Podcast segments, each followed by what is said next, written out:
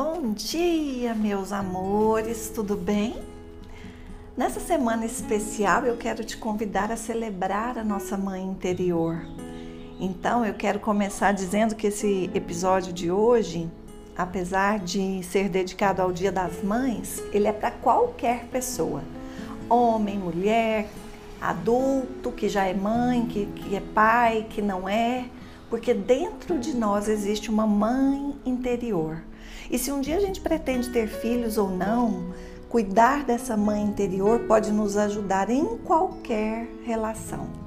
Então, eu quero te dar as boas-vindas, dizer que o podcast Eu Aprendi de Mim foi criado com muito amor, de um lugar que eu chamo da minha própria sabedoria interior. E quem está chegando agora, eu sugiro ouvir o primeiro episódio onde eu falo sobre o propósito desse canal que eu criei aqui.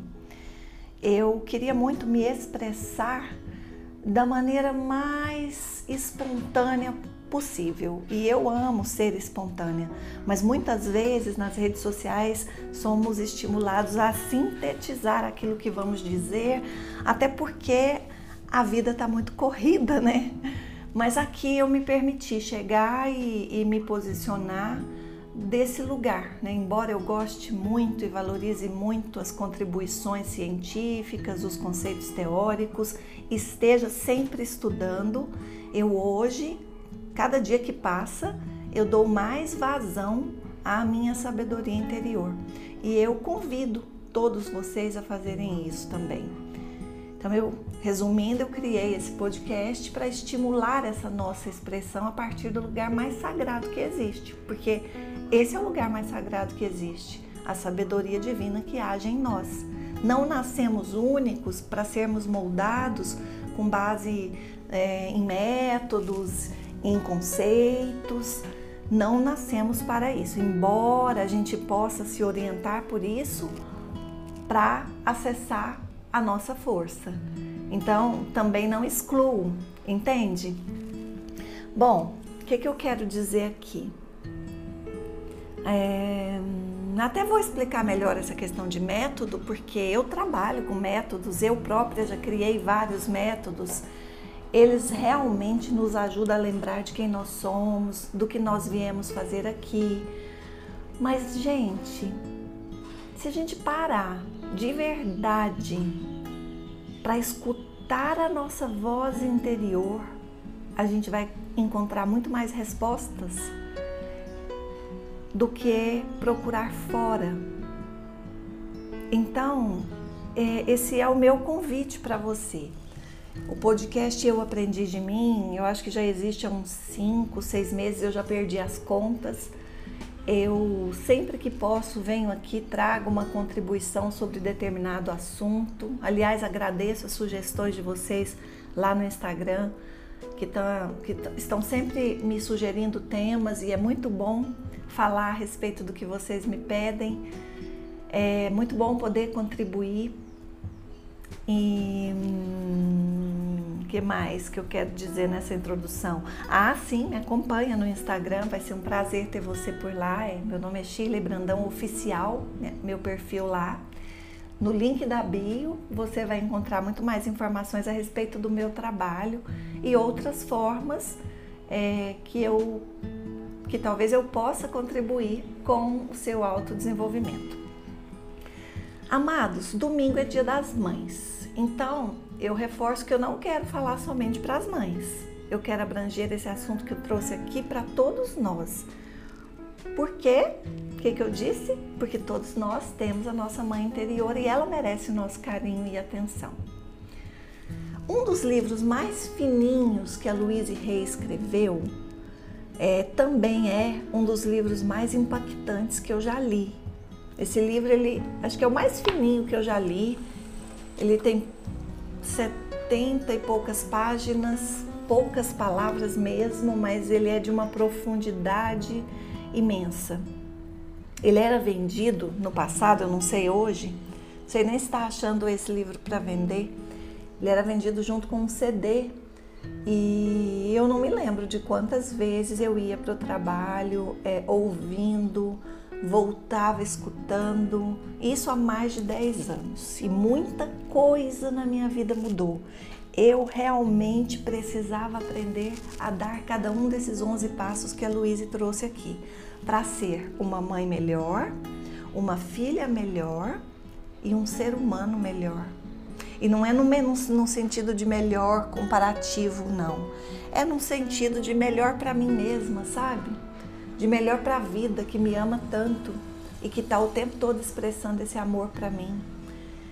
E eu percebo que nesses 10 anos, é, quanta revolução aconteceu. Eu gosto de falar que desde que eu comecei a trabalhar com o método da Louise Hay, o método Heal Your Life, eu percebo que de tudo que eu venho trabalhando em toda a minha jornada, Louise Hay foi a pessoa mais presente em minha vida. É, eu falo muito da pós do Condor Blanco, que foi onde eu tive muitos insights e muitas chaves viraram, e pela qual eu serei eternamente grata.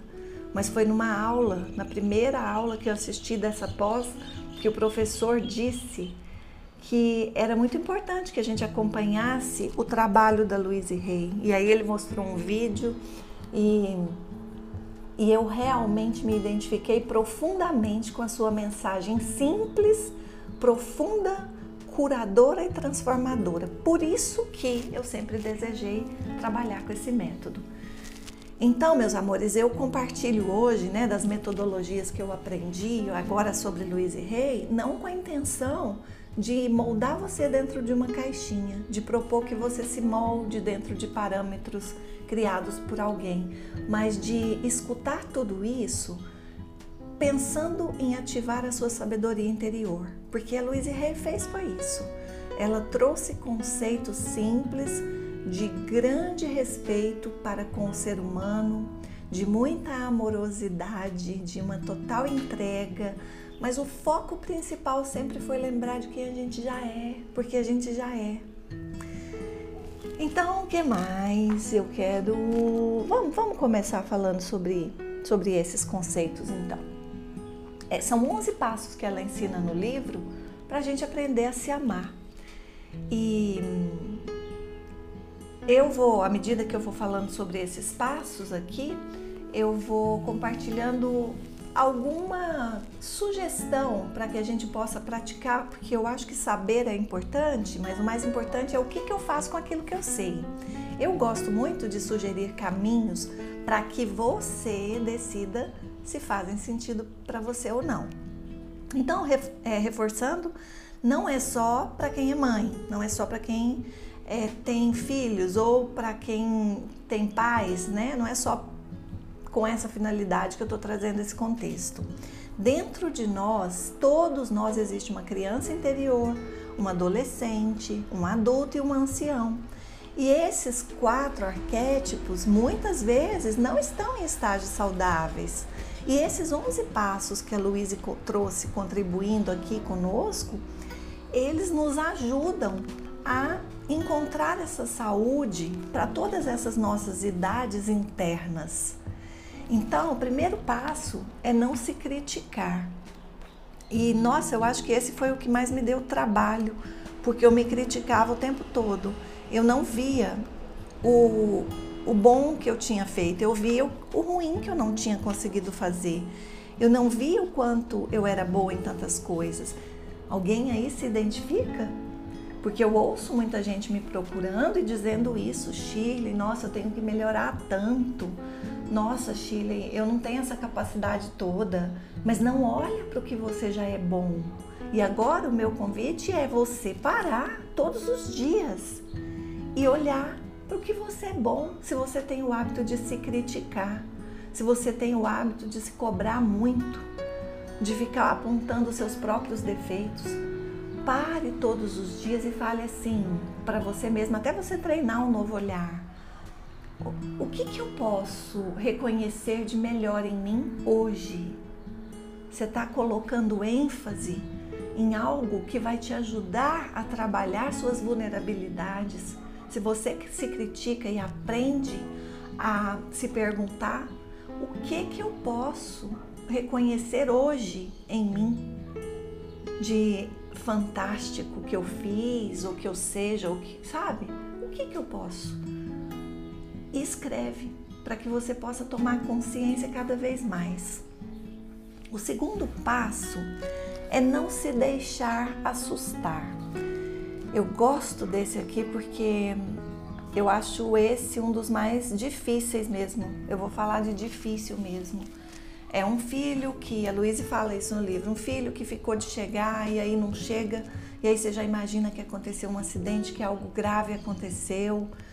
É um carocinho que surgiu no corpo, ela cita aqui um carocinho que surgiu nas costas, e aí antes de fazer os exames e descobrir do que se trata, você já imagina que é um câncer e já pensa que vai morrer. Eita, gente, esse foi dos 11 passos, talvez o mais difícil de mudar, porque eu amo muito a vida, eu amo muito viver. E acho que por amar tanto viver, eu quero realizar tantas coisas. Então eu já me peguei várias vezes, é, senti uma dor na barriga, até que eu descobrisse, por exemplo, que eu tinha. É, intolerância à lactose, eu fiquei muito tempo sentindo uma dor na barriga. E ah, isso não é tão antigo. E várias vezes eu me pegava assim, ai meu Deus, e se for alguma coisa grave? Porque a vida ficou boa. A vida era muito pesada e de repente a vida ficou boa. E qual era a sensação que tomava conta de mim? Então você vai morrer. Olha que crença, né? Quando tudo fica bom, acaba-se o que fazer aqui. E eu precisei me trabalhar muito, muito, muito, muito. E ainda hoje, se acontece de me pegar pensando no pior, eu volto para a crença que eu venho trabalhando e fortalecendo cada vez mais de que a vida me ama tanto, tanto, tanto, que agora chegou o momento de colher os frutos que já foram plantados até aqui. É como se eu, eu, eu tinha esse sentimento, né? Eu me assustava muito porque eu pensava assim, meu Deus, eu fiquei na fila para andar no, no brinquedo top da Disney. Eu fiquei na fila horas. Aí a hora que chegou a minha vez, o parque fechou. Não, não, não, isso não pode acontecer. Só que eu também trabalhei um outro passo que a gente vai falar daqui para frente, que é o passo 5 é, eu trabalhei esse passo que é relaxar e confiar. Poxa vida, tudo que eu estou vivendo aqui eu escolhi. Então, se eu vou embora com 90 anos, como é o meu desejo, 100 anos, como é o meu desejo, ou se eu vou embora precocemente, porque com 51 é muito nova. eu já escolhi, eu escolhi. Tá tudo bem, tá tudo bem. Isso foi a maneira mais perfeita que eu encontrei de viver a minha vida, de viver essa experiência aqui, nesse ciclo né, da minha existência. Esse foi o melhor formato que eu encontrei. Então hoje eu aprendi a aceitar que está tudo bem e por isso eu vivo me dando é, overdoses de agora eu não tô na correria mais, eu já vivi na correria, porque um dia eu quero ter tempo para fazer isso, porque um dia eu quero ter tempo para fazer aquilo. Eu não, eu quero fazer tudo agora. E é do jeito que eu posso, com o que eu tenho, com os recursos que eu tenho, com o conhecimento que eu tenho. Se eu não puder ser próspera agora e ficar esperando condições, eu vou me maltratar. Chega, já fiz isso. Então, Espero que isso que eu estou dizendo aqui também, porque muitas vezes eu trago os meus exemplos e depois vocês me encontram na rua, nos lugares, eu amo. Vocês falam assim, Sheila, e aquilo que você falou sobre você fala sobre mim também. e é por isso que eu aprendi de mim, meus amores. Então, terceiro passo, seja amável, gentil e paciente. É outro passo que andava atrelado com não se critique no meu caso, né? que quando a gente se critica, a gente também se torna uma carrasca, um carrasco, né?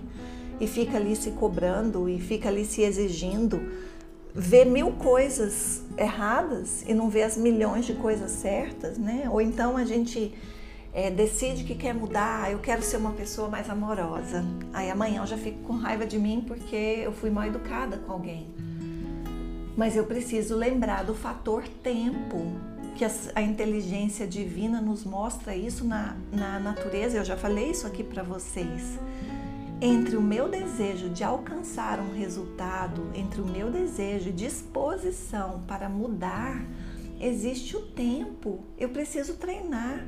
Assim como eu treinei para aprender a andar com desenvoltura, assim como eu treinei para aprender a escrever, para conhecer cada letra, para conhecer cada sílaba, assim como eu treinei para aprender a falar, eu também preciso lembrar que eu agora que decidi ser mais amável, gentil e paciente comigo, eu agora vou treinar até que chegue um momento em que eu já tenha aprendido e que isso se torne natural.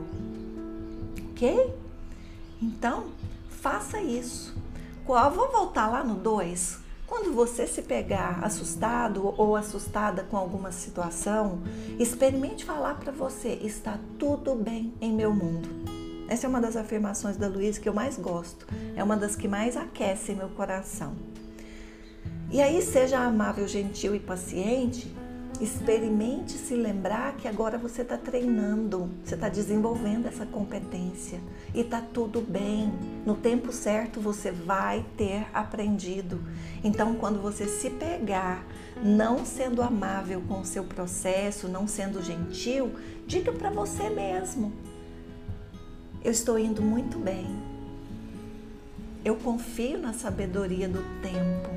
Eu confio na sabedoria divina e, e aprenda também a reconhecer seus pequenos passos entre o ontem, onde você não tinha consciência sobre a importância de se tornar amável, gentil e paciente com você mesmo, e o hoje, quando você já tem essa consciência, esse desejo, já tomou essa decisão, existe uma, um, um passo que foi dado, um caminhar. Você saiu do lugar, certo?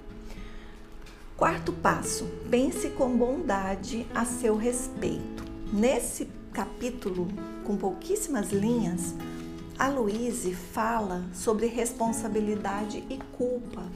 Eu gosto muito porque no meu trabalho, a primeira coisa que eu faço é reforçar a importância de você assumir a responsabilidade pela mudança que você quer. Eu não sou a responsável pela mudança que você quer. Eu sou a pessoa que vai te apoiar, que vai segurar na sua mão, que vai te incentivar, que vai dar o meu melhor para que você, a partir da sua autorresponsabilidade, possa trilhar esse caminho, ok? Então, culpa. Quando a gente entra na culpa sobre algo que a gente fez, essa culpa causa dor e a acusação e a punição causam recuo e não crescimento. Quando eu aponto o dedo para mim mesma, eu não estou crescendo, eu estou recuando. Já quando eu assumo a responsabilidade, muda completamente, porque a responsabilidade me leva para um lugar de escolha, para um lugar de, de poder.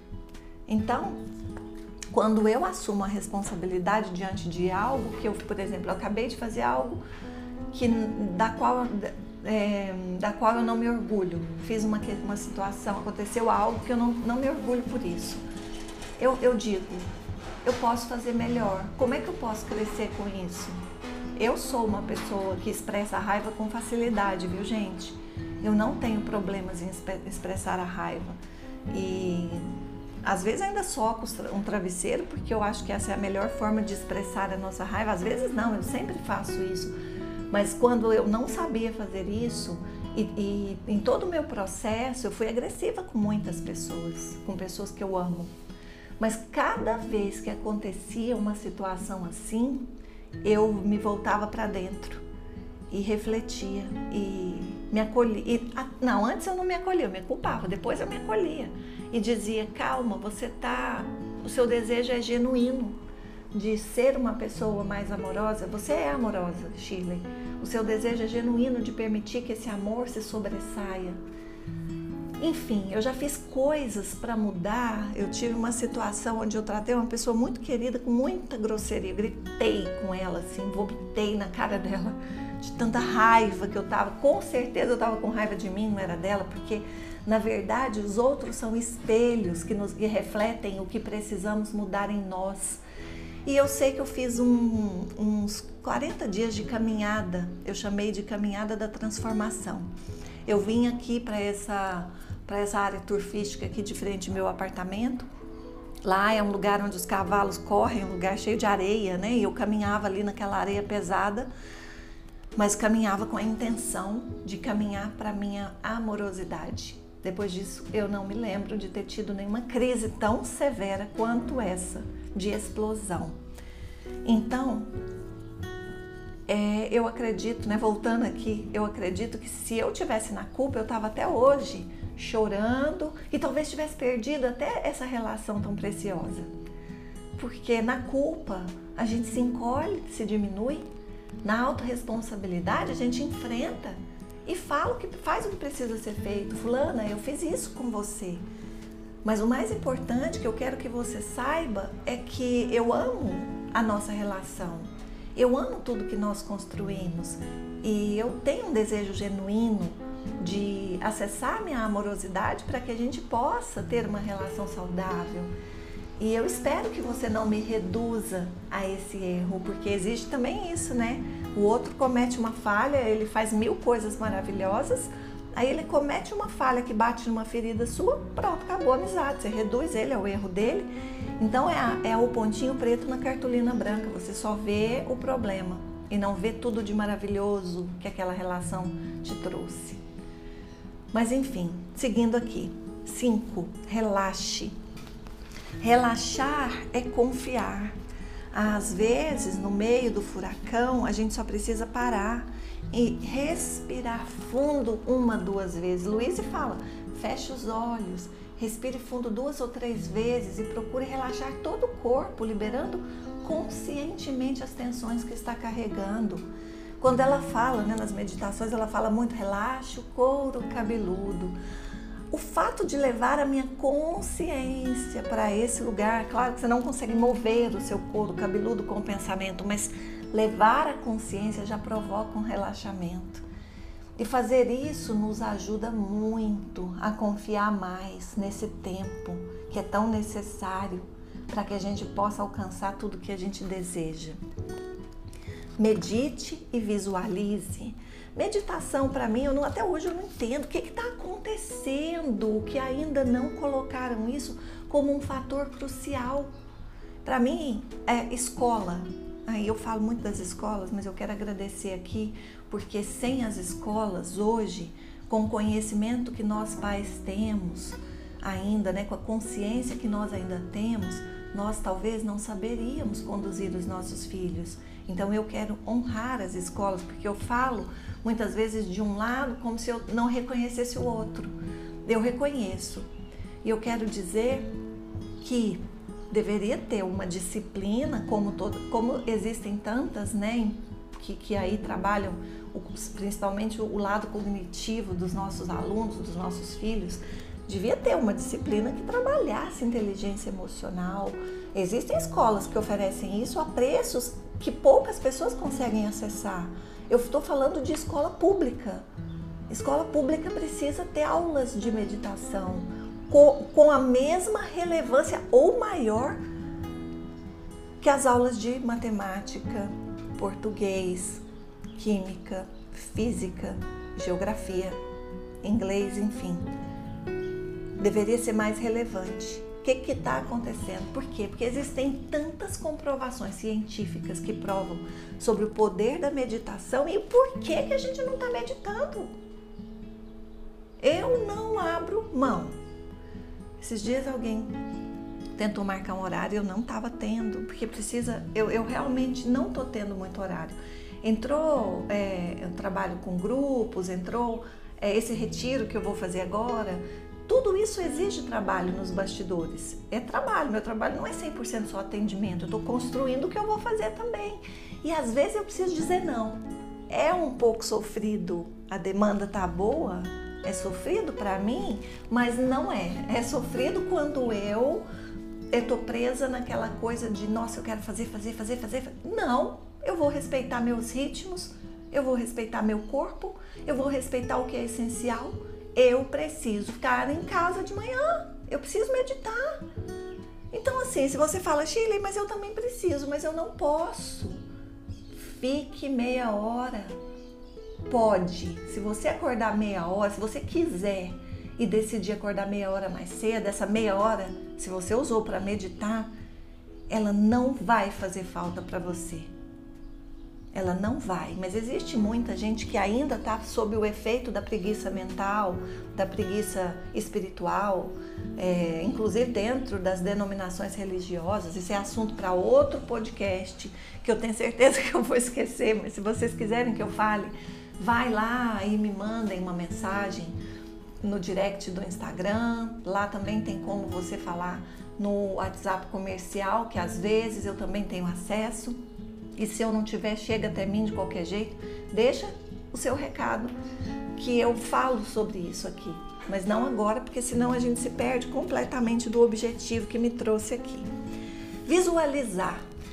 Esses dias eu estava pensando nisso. Eu falei, gente, quase tudo, ou tudo que eu vivo de melhor, eu visualizei um dia antes sem ter consciência. Quando eu subia no pé de goiaba, no chiqueiro da fazendinha do vovô, esse pé de goiaba tinha por cima uma cama de maracujá. O pé de maracujá virou uma cama lá em cima. Ele cresceu tanto que ele tomou conta. Você não sabia se aquilo era um pé de goiaba ou se era um pé de maracujá.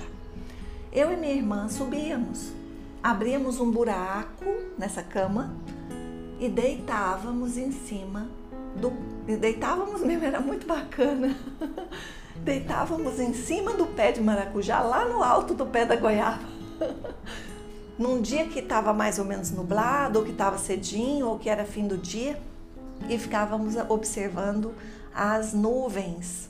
E eu começava a ver nas nuvens um filme de tudo que eu queria viver. Isso eu era uma menininha de uns seis anos, muito novinha mas eu lembro, eu lembro porque tudo que me fez chegar até aqui foram sonhos que eu tive a capacidade de sonhar. Tudo que me fez sair daquele lugar de muita escassez foi essa força interna de me fazer enfrentar e contrariar toda aquela realidade com imagens mentais de uma vida que me fosse mais favorável. E gente do céu, hoje eu vivo tudo que um dia eu acreditei. Lá no livro eu falo, né, de uma amiguinha que falou: "Você tá doida? Você não tem nem comida na sua geladeira. Você fala que vai ser tudo isso? Põe o pé no chão." Coitada, ela tava me ajudando com base na crença que ela aprendeu. Quem nasce pobre morre pobre. E, gente, é engraçado, né? Vocês me escutarem falando isso, porque parece que eu tô cheia de bens, de de coisas materiais. E não, eu acessei a prosperidade fazendo tudo o que eu quero. Eu faço tudo o que eu tenho vontade de forma responsável. Não faço, é, por exemplo, eu quero fazer uma viagem. Eu vou me endividar e o dinheiro chega, eu confio. Não, não é assim, não. Isso é irresponsável. Eu vou criar o dinheiro que eu preciso para fazer a viagem que eu quero. Mesmo que eu faça parcelada, mas o dinheiro já foi criado e ele está ali, né? Me rendendo de outras maneiras. Então eu tenho tudo o que eu quero, por isso que eu falo que eu cheguei onde eu queria. Eu tenho tudo o que eu quero aqui dentro. O meu sentimento é de preenchimento, não está faltando. Tudo que eu quero, eu já falei para vocês muitas vezes aqui, é por achar e ter certeza de que eu mereço mais da vida. Não é porque está faltando, acabou, não falta mais nada. Também quero falar depois, eu quero que se vocês quiserem ouvir, me lembrem, achem um jeito e falem comigo sobre essa questão de amor, da gente se relacionar com a gente mesmo, de desejar ter um amor, desejar encontrar um parceiro, quem é homem que está me ouvindo desejar encontrar uma parceira, mas de aprender a fazer essa busca interna primeiro. Depois eu quero falar sobre isso. Voltando aqui. Passo 7, elogie-se. Esse foi o mais fácil para mim. Eu me achava feia demais. Mas me achava feia, gente. E era, porque se eu me achava é porque eu era. É porque eu era, não. Eu só estava vendo que não era bom. O cabelo, é, os dentes. É, nossa, eu melhorei demais. Caramba. Mas eu só melhorei o dia que eu aprendi a minha. Eu, eu comecei a aprender a me amar. Porque essa é uma jornada que ela não é assim, ó. É como a jornada do autoconhecimento. Ela não é assim, cheguei, sentei, agora estou só aqui apreciando. Enquanto eu estou viva, eu estou sendo convidada a me amar. Porque acontecem coisas que podem me tirar esse olhar precioso de alto amor.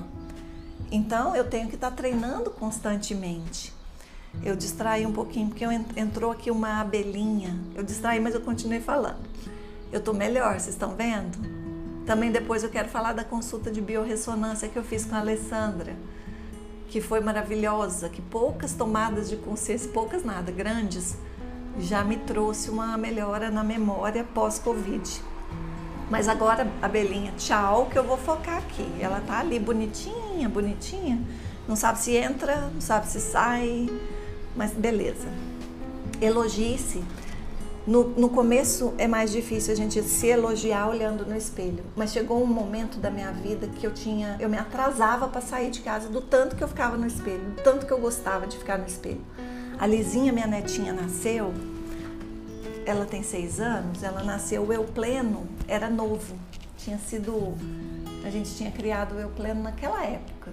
Daí ela começou a crescer e, e me escutava, me via, porque muitas vezes eu própria fazia lá os exercícios propostos no eu pleno.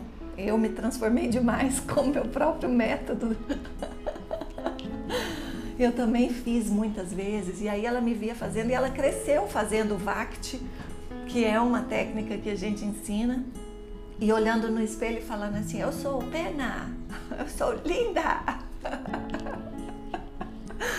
E eu falo assim, ai que bacana, né? Olha que exemplo que a gente dá. A gente ensina fazendo com a gente.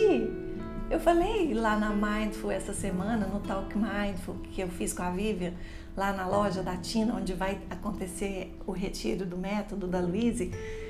Eu falei isso. O que, que eu falei mesmo?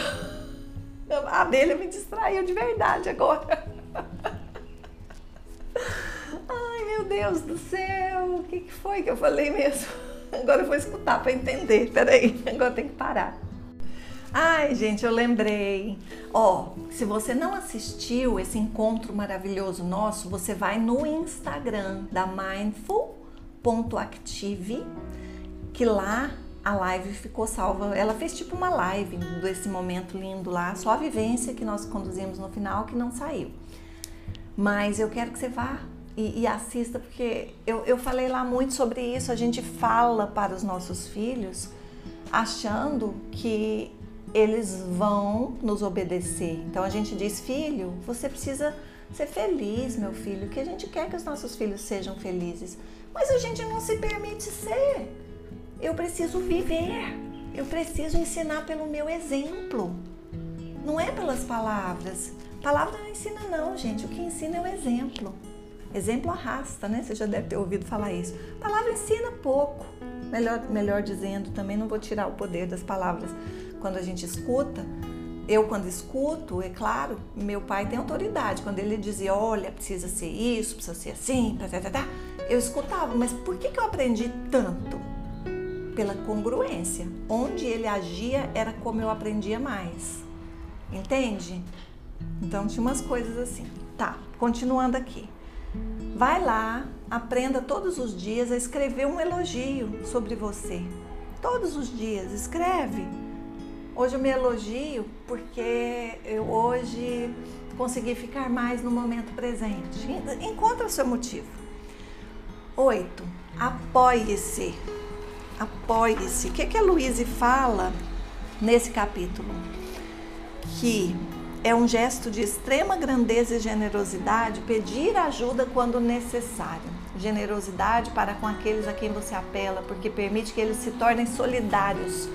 Esse também foi um grande desafio, porque meu perfil é de uma pessoa orgulhosa. Se a gente olhar os estudos do Enneagrama, eu sou um tipo 2 e o pecado do, do, do tipo 2, cada um dos nove tipos do Enneagrama tem uma dor, né? Tem um pecado.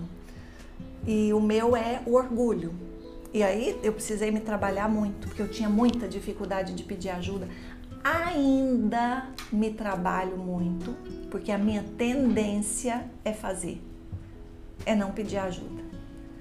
Só que quando a gente pede ajuda, a gente abre espaço para que o outro seja solidário a nós. Às vezes o outro, tudo que o outro mais quer é isso, é ser solidário. Então uma maneira de nos apoiar é pedir ajuda, é receber ajuda. Às vezes alguém chega para te ajudar, aceita. Eu antes fazia assim, às vezes uma pessoa vinha para abrir uma porta, ah, não, não precisa não. Se eu subo com sacola de compras e um vizinho fala, deixa eu, deixa eu te ajudar, antes eu dizia, não, não precisa, tá tudo bem. Hoje ela fala, ah, deixa sim, muito obrigada. E não tem problema, pode me ajudar. Treine isso. Como é, o que está acontecendo na sua vida agora que te convida a pedir ajuda? É, essa é uma forma de se apoiar. Tenha carinho com o negativo, é o passo 9. Deixa eu ver aqui. É, o que, que ela fala aqui? Ai, é, é engraçado, tudo tão pequenininho, o capítulo, mas tão profundo. É ter carinho com o negativo. Que sugestão estranha, vamos entendê-la. Chamo de negativo todas as características e hábitos adquiridos que comprometem nossa felicidade, que causam prejuízo aos outros, que impedem nossa realização no amor. Essas características e esses hábitos funcionaram durante muito tempo para responder às suas necessidades. Mas agora você quer mudar. Vou dar um exemplo. É a Luísa que está falando, gente. Vou dar um exemplo para ficar mais claro o que estou dizendo. Seus pais não lhe deram amor na infância e você, para defender-se do sofrimento, negou sua necessidade de amor e tornou-se uma pessoa fechada, fria, aparentemente insensível, incapaz de ligar-se afetivamente a alguém. Durante muito tempo você se sentiu confortável nessa atitude, porque ela tornava você invulnerável a qualquer rejeição. Antes de sofrer a rejeição, era você quem rejeitava. Mas com o tempo você foi se dando conta da carência que isso gerava. Foi desejando estabelecer relacionamentos mais profundos. Você se dispôs a mudar. A mudança não é fácil, mas você a escolheu. Escolheu abandonar os velhos padrões e construir um novo comportamento. Lembrem-se do que já afirmei: nossos pensamentos constroem nosso futuro. Se você se acusa pelos comportamentos anteriores, se você pensa neles com ódio, fica mais difícil abandoná-los. Gosto sempre da imagem da criança que, para ser ajudada em seu progresso, precisa ser acolhida e estimulada amorosamente. O mesmo acontece conosco. Se você procura desapegar-se dos velhos padrões com amor, tem muito mais facilidade de trocá-los por um padrão de comportamento positivo. Não fique pensando, por exemplo, eu odeio o meu trabalho, quando houver uma insatisfação profissional, pois o universo capta essa mensagem.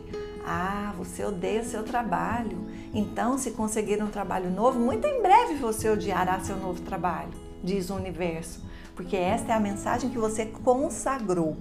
Para se libertar de um velho padrão, faça-o com amor. Dessa forma, abre-se um espaço onde entram os novos padrões que você deseja e a mudança se dá suavemente. Afinal, se você está querendo deixar de ter um comportamento pouco amoroso, deve usar uma atitude amorosa para fazê-lo. Quando você se der conta de uma atitude negativa, diga: Eu quero me libertar do padrão que produz essa atitude ou esse comportamento negativo. Diga com firmeza e carinho como você faria com um filho querido. Você também pode fazer uma afirmação positiva eu realmente mereço só coisas boas na minha vida. Enfim, quase terminei o capítulo. A gente, é, pela, pela questão da ética em relação a essa questão de direitos autorais, a gente não pode compartilhar muito de uma obra, é, porque senão a gente está violando as leis da, da questão, como é que chama o nome? é, essa questão de, de, de plágio, que, que dá, dá a conotação de plágio, se eu estou compartilhando o livro todo sem permissão, eu não posso. Então eu posso ler um pouquinho. É isso que eu estou querendo dizer. Eu aqui fui dentro da ética. Eu li um pouquinho do livro, é um, uma parte dele, para falar a respeito desse passo que a Luísa disse aqui. Agora eu acho que eu não preciso acrescentar mais nada. Apoie-se, tá? Tenha carinho com negativo. Só isso, ok. Até aqui foi como eu aprendi, mas agora eu estou escolhendo fazer diferente. E eu me acolho porque eu fiz o melhor que eu podia com entendimento, conhecimento, enfim, com o que eu tinha naquele momento. 10. Cuide do seu corpo. Eu gosto desse tópico aqui porque esse cuidar, quando eu disse que eu fiz a consulta de biorressonância com a Alessandra, a Alessandra é uma plena, fez o último pleno, é uma dentista maravilhosa, mas é um ser humano fantástico. Estou falando aqui dela, depois eu tenho que compartilhar esse podcast com ela. É, eu esqueci agora o nome da, do Instagram dela, onde ela atende, porque ela não atende só com a odontologia, e, e aí ela também é uma, eu não sei se é terapeuta que fala da biorressonância, mas ela me mostrou ali, é, através dessa consulta, que demorou duas horas e tanto, coisas mínimas em relação às quais eu preciso prestar atenção porque não fazem bem para o meu corpo. Então não é só aquela conversa superficial de dizer assim, é, não vamos comer açúcar, não vamos comer farinha de trigo, vamos comer mais legumes, vamos comer alimentos orgânicos. Isso é ótimo, é um ótimo começo. Mas eu descobri, por exemplo, que castanhas é algo saudável. Castanha de caju não é saudável para o meu corpo. Eu descobri que lactose realmente me faz mal. Mas eu posso comer queijo de cabra. É que quando chegou no queijo, ela falou: Você não pode comer queijo. Eu falei: Não, por favor. Vamos ver aí se a gente descobre algum tipo de queijo que eu possa, porque eu amo. E aí chegamos no queijo de cabra. Então eu amo queijo de cabra, que bom, né, que eu posso. E ali eu fui descobrindo metais no meu corpo, é, acessórios que eu. Aí ela falou assim: por que, que eu uso poucos acessórios? Porque os metais também fazem mal para o nosso corpo. E aí ela pegou e, e olhou os que eu estava usando, não eram muitos mas um deles ela falou: esse daqui não faz bem para o seu corpo. E é incrível entender isso, porque só o fato de entender já melhorou essa questão da memória. Eu estava muito esquecida, mas estava assim quase que desesperador.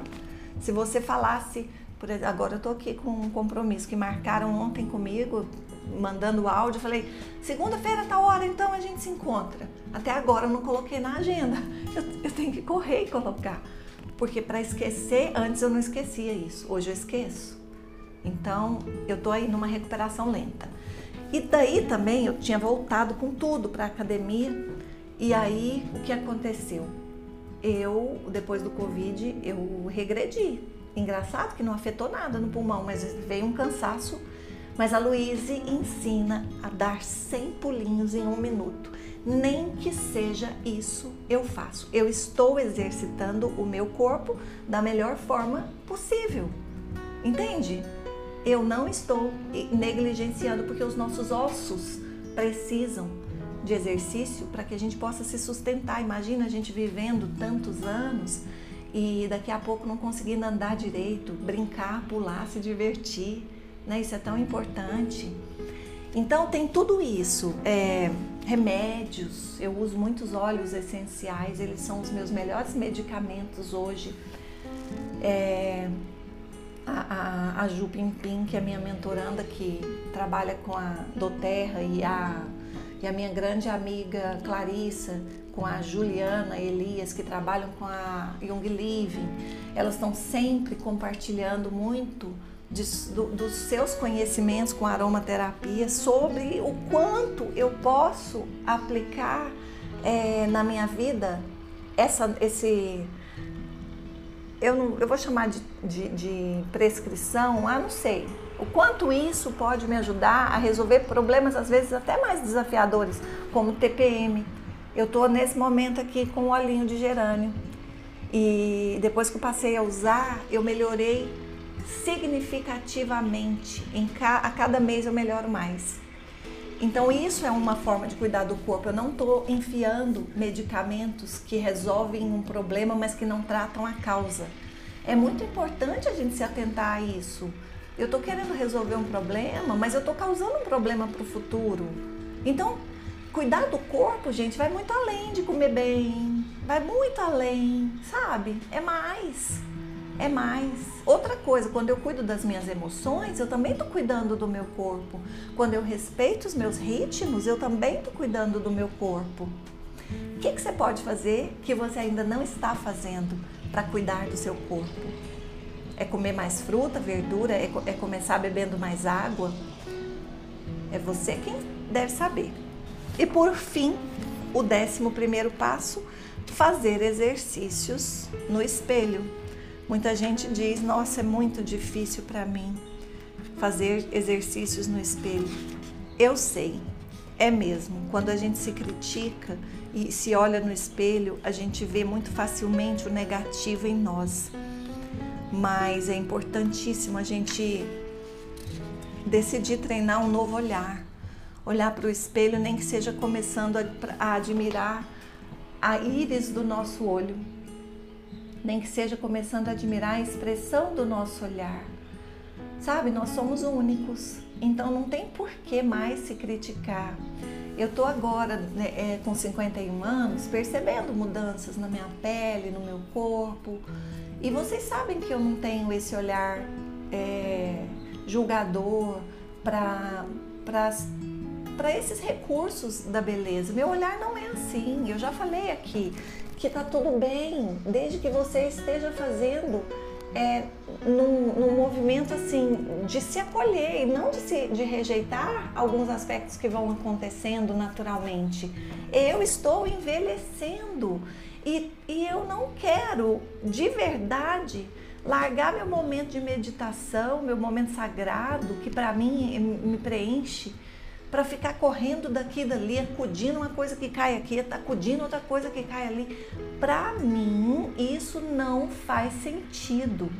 Então eu preciso olhar no espelho, perceber que os efeitos do botox estão acabando e que tá tudo bem esperar mais um pouquinho. Eu preciso olhar no espelho, ver que a raiz branca começou a aparecer e perceber que tá tudo bem aparecer um pouquinho. Eu não preciso ficar desorientada, tacando tinta demais. É, eu, eu, eu, particularmente eu gosto do cabelo loiro, eu gosto de, de luzes, de reflexo. Eu não tenho nada contra o cabelo branco, mas eu não tenho vontade de ter cabelo branco. Então eu vou o mínimo possível, eu, o máximo possível eu vou esperar antes de colocar uma tinta e vou deixar no máximo meia hora, que é o que eu tenho feito, e vou usar o produto menos agressivo possível. Isso eu ainda uso. Mas já consegui mudar a pasta dental?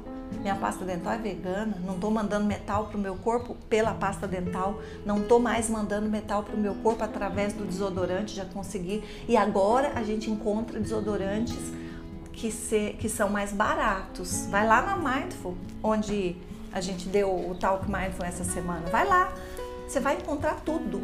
Isso não é só porque é bonitinho, ah, é moda agora falar do vegano, de coisa vegana. Não, é porque o nosso corpo se beneficia mesmo. Então, eu tô falando de exercícios no espelho, mas eu acabei pegando aqui de novo outras questões. Mas olha, para o nosso podcast não, não, já estendeu demais, né? Me falam assim, Shirley, podcast é, geralmente demora na média de 5, 10 minutos de vocês. O meu não, o meu demora o tempo que eu quero. Se eu estou fazendo isso aqui para mim, eu vou falar do jeito que eu quero. Ai, eu preciso me expressar da minha verdade. Eu preciso me expressar desse lugar. Para mim, isso aqui é para mim. Eu não, eu raramente eu volto e escuto mas isso aqui é meu, é meu, meu presente. Esse podcast aqui é meu presente. Onde eu falo, da onde eu. Nossa, é do jeito que eu quero. Aliás, deixa eu falar uma coisa para vocês. Hoje é o dia da coragem. Vocês sabiam que uma das palavras, uma das coisas que mais me definem é a coragem?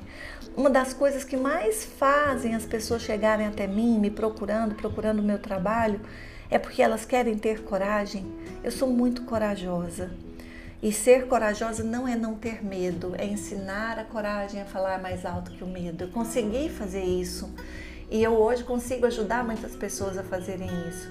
Então, vai aí nesse seu coração lindo e diz para qualquer medo que esteja aí dentro te impedindo de brilhar, de viver a vida que você merece, que você sonha, e fala para o seu coração que ele pode se expressar com toda a sua cor, com todo o seu brilho, ele pode agir, porque você merece. Coragem é isso, agir com o coração, é dar cor à nossa vida. E hoje também é o Dia Internacional do Coaching. Esse trabalho, essa metodologia que mudou a minha vida, que me ajuda a mudar e, a, e ajudar tantas pessoas.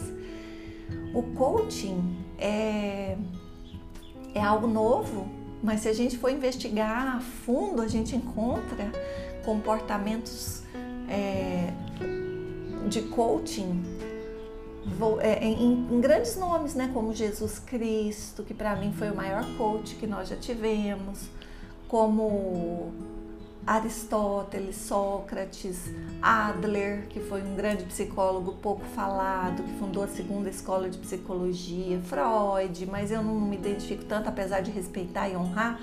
Jung, para mim, é o meu queridinho, ele também foi um grande coach e outros que nem sabiam que essa profissão existiria. Eu mesma já fui uma coach antes da profissão existir, porque a minha equipe falava isso. Eu quero também é, celebrar esse dia, assim, o dia da coragem, dia do profissional do coaching. Esse dia é muito meu. Eu quero celebrar e te convidar a fazer isso também. Reconheça os coaches da sua vida, agradeça por eles existirem.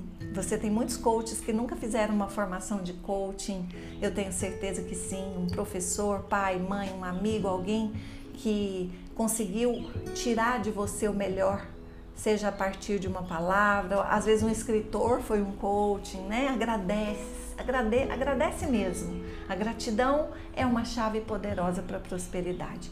Meus amores, fui Desejo aqui um lindo Dia das Mães. Se a sua mãezinha não está aqui, eleve o seu pensamento a um plano superior, confiando que ela viveu o tempo que ela precisava, que ela cumpriu o propósito que ela se dispôs e que ela deixou uma joia rara e preciosa que está aí, pronta para se expressar da sua mais pura verdade, que é você. E ao se permitir fazer isso, tenha certeza que você vai estar honrando sua mãe. Se você não tem filhos e tem vontade de ter, é, cultive essa semente dessa sua mãe interior, sendo mãe para você mesma, se acolhendo, se impulsionando-se a você mesma, motivando-se e se a vida sentir, né, e se o seu coração também é, sentir, esse, esse presente vai chegar para você no momento certo. E, e se não chegar também, existem muitos filhos que chegam, como os da Luíse, né? A Luíse é uma mãe para todos nós e ela, ela super lidou bem com isso. E que mais? Se você é isso. Se você não me acompanha lá no Instagram, Chile Brandão Oficial, o Retiro Urbano Rio Your Life que vai acontecer 21 e 22, as vagas estão se esgotando. Se você deseja participar, é, tem lá um parcelamento em 12 vezes, você só não vai fazer se não quiser, porque torna-se muito mais fácil você pagar quando as parcelas são menores se o problema é financeiro. Se o problema não é financeiro, se é alguma crença, se é alguma desculpa que você está se dando, permita-se por hoje se dar esse presente. E é isso, meus amores. Um grande beijo, muita luz no coração e logo, logo eu volto para a gente falar mais sobre essa arte maravilhosa de aprendermos sobre nós mesmos. Beijo!